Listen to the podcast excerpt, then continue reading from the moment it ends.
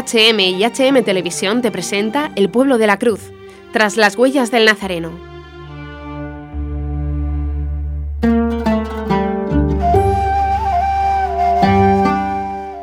Nos habla el padre Gabriele Firas, sacerdote rogacionista de origen iraquí.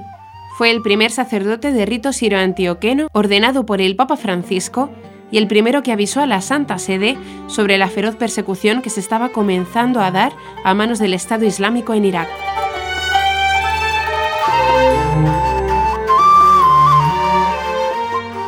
Soy el padre Firas. Vengo de Roma. Soy rogacionista y pertenezco a esta familia religiosa desde hace 15 años.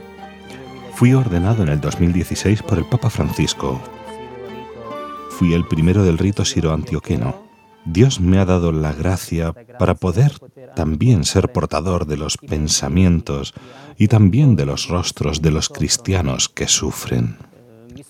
Me licencié en biología genética y luego me licencié y especialicé en formación de vida consagrada para religiosos y consagrados y ahora estoy en la fase del doctorado. Tengo muchos proyectos que hacer para los niños y para los jóvenes especialmente, y me han hecho portador de un mensaje que hoy querría comunicar a todos los cristianos, especialmente a los que están aquí en Europa, y a aquellos que quizá están un poco lejos de esta realidad un tanto dramática. Mi testimonio quiere solo una cosa, sacudir el corazón del cristiano y suscitar en su corazón este Jesús al que ha hecho dormir o morir. Y lo quiero sacudir primero para el cristiano y segundo también para aquellas personas que no conocen a Jesús sino a través del estilo cotidiano, normal de fe de un cristiano. Por mi experiencia, he vivido en Irak, he podido constatar distintas situaciones, especialmente cuando se trata de persecución. La primera cuando era estudiante en la Universidad de Mosul. Había un espíritu contaminado de violencia, especialmente cuando íbamos a la universidad y ellos nos veían. Como dice el Evangelio, se reconocían cristianos. Entonces tenían un estilo violento hacia nosotros. Nos consideraban como una categoría marginal, no queridos en nuestro país, en nuestra sociedad.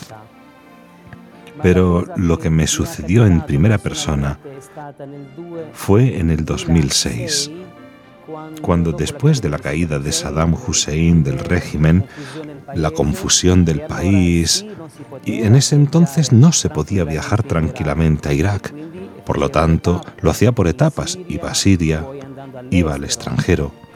Y en esas me encontré personalmente con terroristas. Entonces se llamaban Al-Qaeda.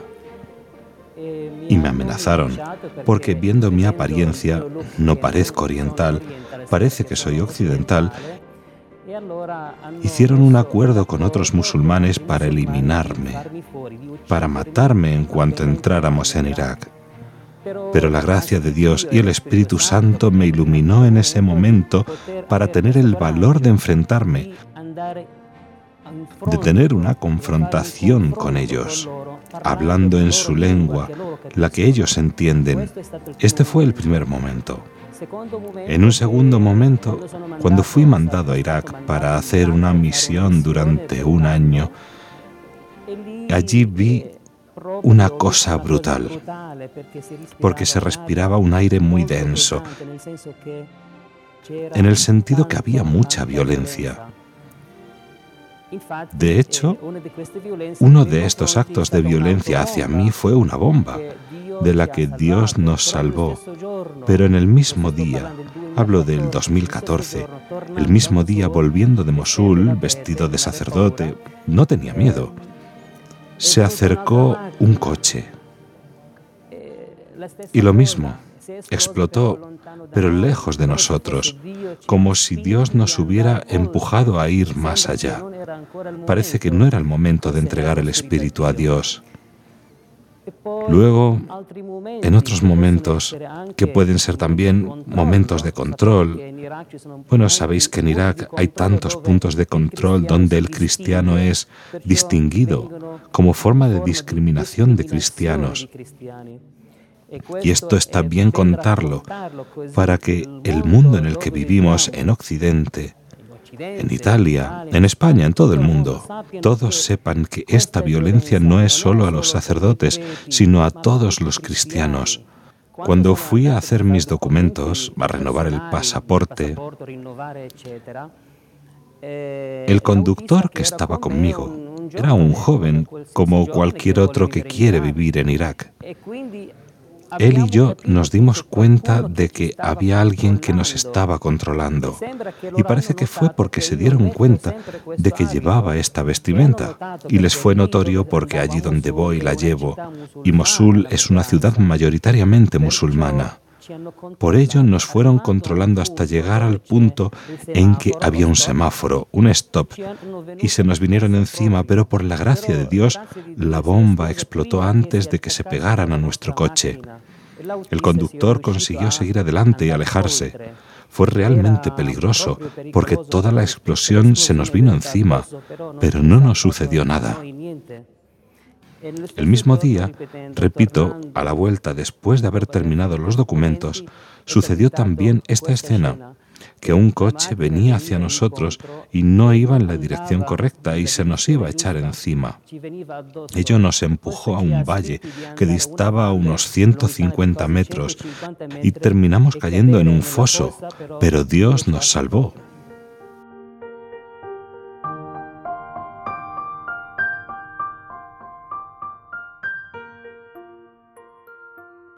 Nosotros somos una familia numerosa en casa. Y esta familia está compuesta por cinco hermanos y tres hermanas. Pero la situación dramática del país nos ha separado. Por ejemplo, dos de mis hermanas y un hermano se encuentran en Francia, pero cada uno en un lugar distante de los otros. Yo estoy en Italia, otro se encuentra en Canadá, pero lo que me edifica y me da tanta esperanza es que mis padres quieren vivir allí, no quieren dejar el país. Quieren, decían, estas son palabras de mi padre, que decía, he nacido aquí y moriré cristiano aquí. Este es para nosotros un gran testimonio de un padre de familia. Por eso estamos un poco separados, pero cada uno de nosotros yo desde Roma, mi hermana desde Estrasburgo y mi familia en Irak, y, los demás que están dispersos por Francia, damos testimonio. Donde quiera que vamos, queremos transmitir que el Espíritu de Jesús vive en nosotros y donde vayamos queremos transmitir de manera no solo espiritual, sino de modo concreto, especialmente que el mundo de hoy, de Occidente, se encuentra en un bajón de fe. Por eso queremos dar un empujón fuerte y un testimonio de Jesús que está con nosotros.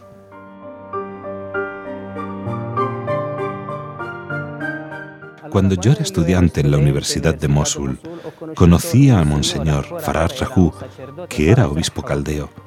Él entonces era solo un sacerdote. Aunque somos diferentes, de otro rito, somos cristianos. Le conocí a este hombre grande, grande de fe, pero también un hombre de apertura al otro, aunque fuese diferente. Especialmente, él había fundado la comunidad del Arca, el arca que significaría la comunidad de la alegría. Comunidad que transmite la alegría a pesar de la dificultad, especialmente con aquellos que son minusválidos. Y él no hacía diferencia entre un musulmán, un cristiano u otro.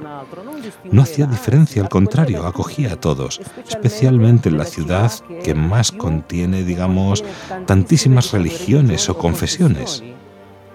Y este hombre, este sacerdote, este obispo, ha dado un gran testimonio, especialmente con su modo de ser y de vivir, acogiendo a todos. Y no es casualidad que él, siendo uno de los más grandes, digamos, de nuestra época, sea uno de los más grandes mártires que ha dado su vida para dar testimonio de Jesucristo. Por tanto, para nosotros es una gracia. Es verdad que ha derramado su sangre por Jesús, pero para nosotros es una gran alegría, como el cielo. Cada cristiano tiene una historia personal con Jesús. Y esto no hay que esconderlo.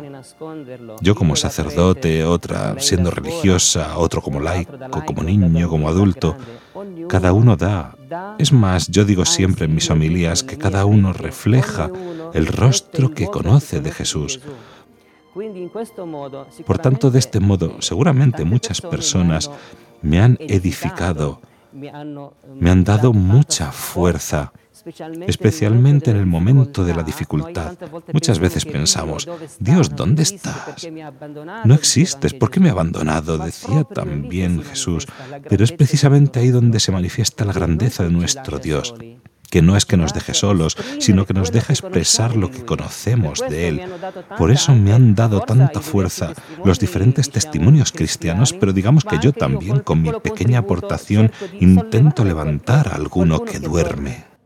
El cristiano en Irak jamás abandona su fe por un musulmán, jamás. Quizá puede haber momentos de reflexión.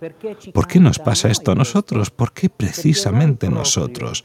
Pero antes de nosotros estuvieron los seguidores de Jesús, los doce. Algunos lo renegaron, pero algunos se quedaron atrás y otros hicieron una reflexión profunda. Aquel Jesús que nosotros pensábamos que obtendría la victoria estaba en la cruz.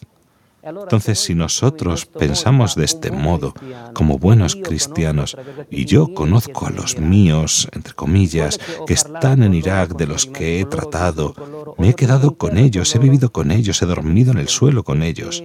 Entiendo por qué sucede esto, porque su fe es muy profunda. No se trata quizá de tener capacidad expresiva con las palabras, sino de que su capacidad expresiva es la misma vida.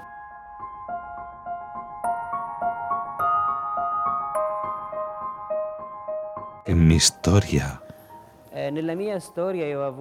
he tenido un episodio en el que estuve en coma. Después de un accidente de tráfico estuve en coma 13 días. Por tanto, esta experiencia, esta, esta vuelta mía a la vida, yo la leo así, que Jesús, y yo lo he visto, un Jesús que me toma de la mano y me levanta para llevarme a la vida. Quizá al principio no entendí por qué me quiere en esta vida. He vivido una vida normal, como todos. Pero en un cierto momento empecé a entender con el tiempo qué quería Dios de mí. De hecho, hoy me veis como sacerdote, que yo no hubiera esperado eso en mi vida, sino hacer algo totalmente distinto. Y esta realidad me causa mucha responsabilidad.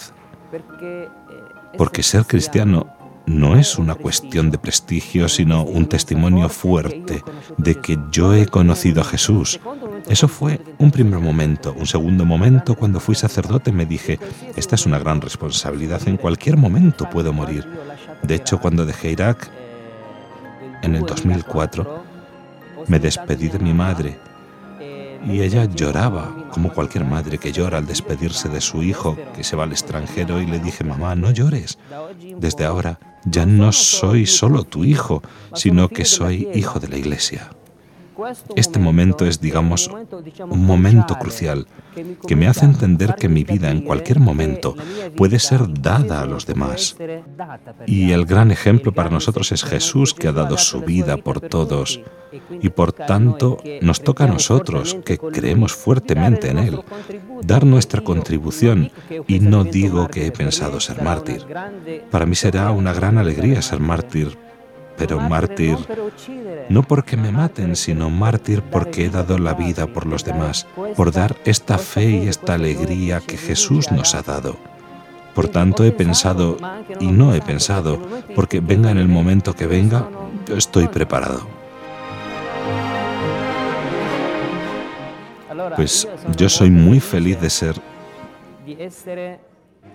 Primero, cristiano. Segundo, consagrado. Tercero, sacerdote. Pero cuarto, alguien que está enamorado de Jesús. Y en mi vida, en los testimonios que he dado, especialmente cuando se trata de encuentros personales profundos, yo soy feliz. Feliz no con la sonrisa de quien solo muestra los dientes, feliz desde dentro. Es esto lo que me anima cada vez que quiero dar testimonio de mi ser cristiano. Porque ser un cristiano feliz es un bonito testimonio que significa que has conocido a Jesús. Pero un cristiano triste quiere decir que todavía tiene que conocer a Jesús.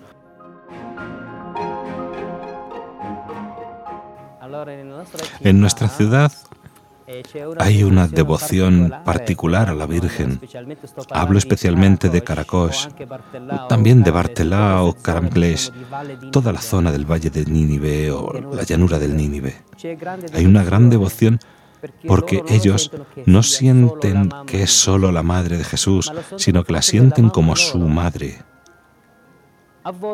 A veces en nuestras tradiciones hacemos procesiones, rezamos el rosario, hacemos triduos o novenas, etcétera, todas estas devociones populares. Pero hay una relación muy personal.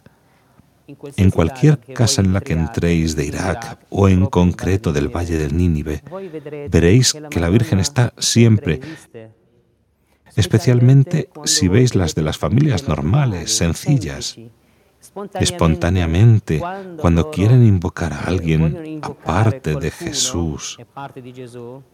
Invocan siempre a Jesús con María. Y esta expresión popular, sencilla, expresa también su gratitud a Dios porque Dios no nos ha dejado solos, Jesús en la cruz ha dicho, os confío. Como Jesús dice a Juan, esta es tu madre. Así que ellos sienten que su madre María es realmente su madre. No es una madre abstracta, sino una madre que existe y camina con el pueblo, sufre. Una madre que es también alegre con el pueblo, una madre que cuida, una madre diría simplemente madre. He estado este año en Bartella, una pequeña ciudad cerca de Mosul. Antes eran todos cristianos, pero la invasión, digamos, de los musulmanes, protegida tantas veces por potencias políticas, han hecho crecer el porcentaje musulmán en este pueblo que se llama Bartelá. Y la gente antes vivía tranquilamente. Mi experiencia con ellos ha sido bastante fuerte, especialmente porque ellos sufrían de este malestar de no dejarles libres. Imaginemos que una ciudad en el espacio de 20 años se convierte toda ella en musulmana. Hoy, precisamente hoy, los cristianos de Irak, de esta ciudad, de Bartelá, han quedado en casi un 2% de una ciudad que era toda ella cristiana. Basta mirar las muchas iglesias que les pertenecían durante siglos muy lejanos al presente. Por ello, esta experiencia les ha hecho sufrir no solo a los padres por el hecho de que hay una competencia económica y comercial, sino también por el tema de la fe, porque las escuelas ya están llenas de musulmanes y esto hace que en este momento la religión cristiana encuentre dificultades para las catequesis, los encuentros,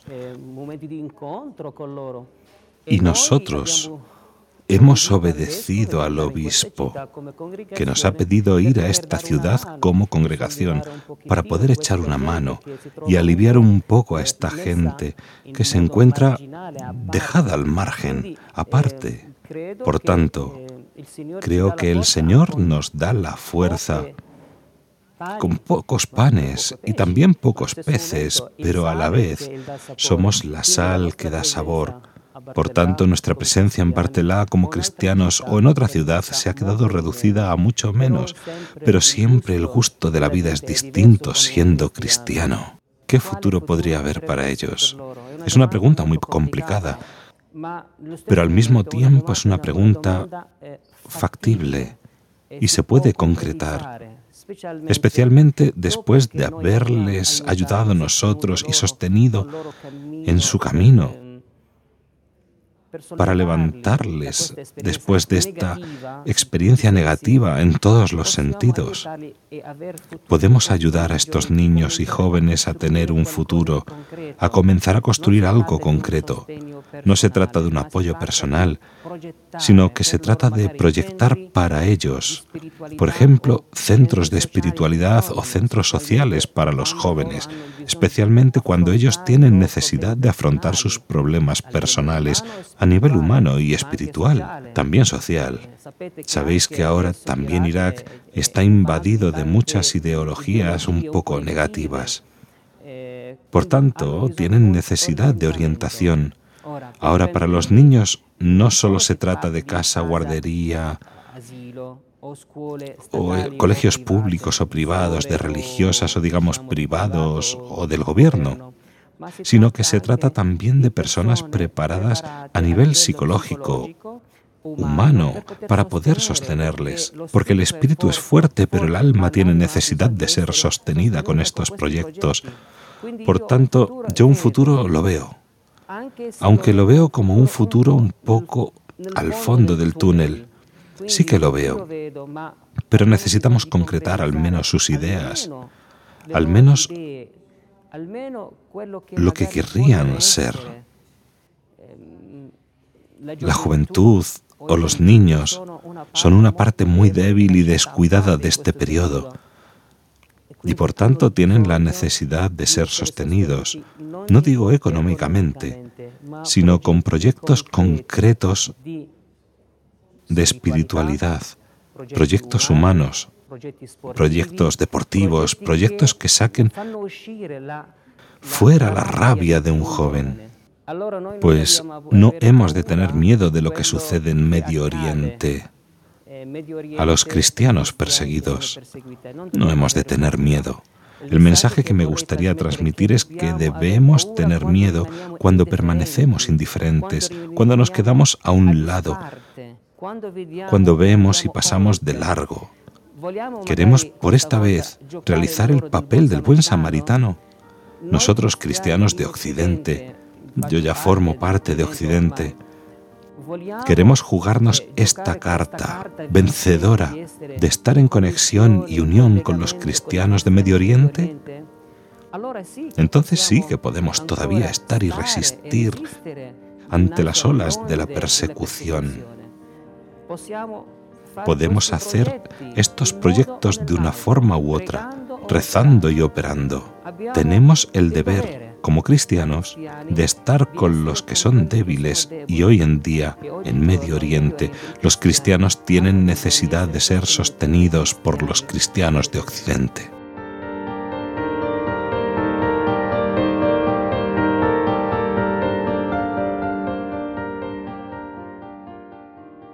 Has escuchado Tras las huellas del Nazareno.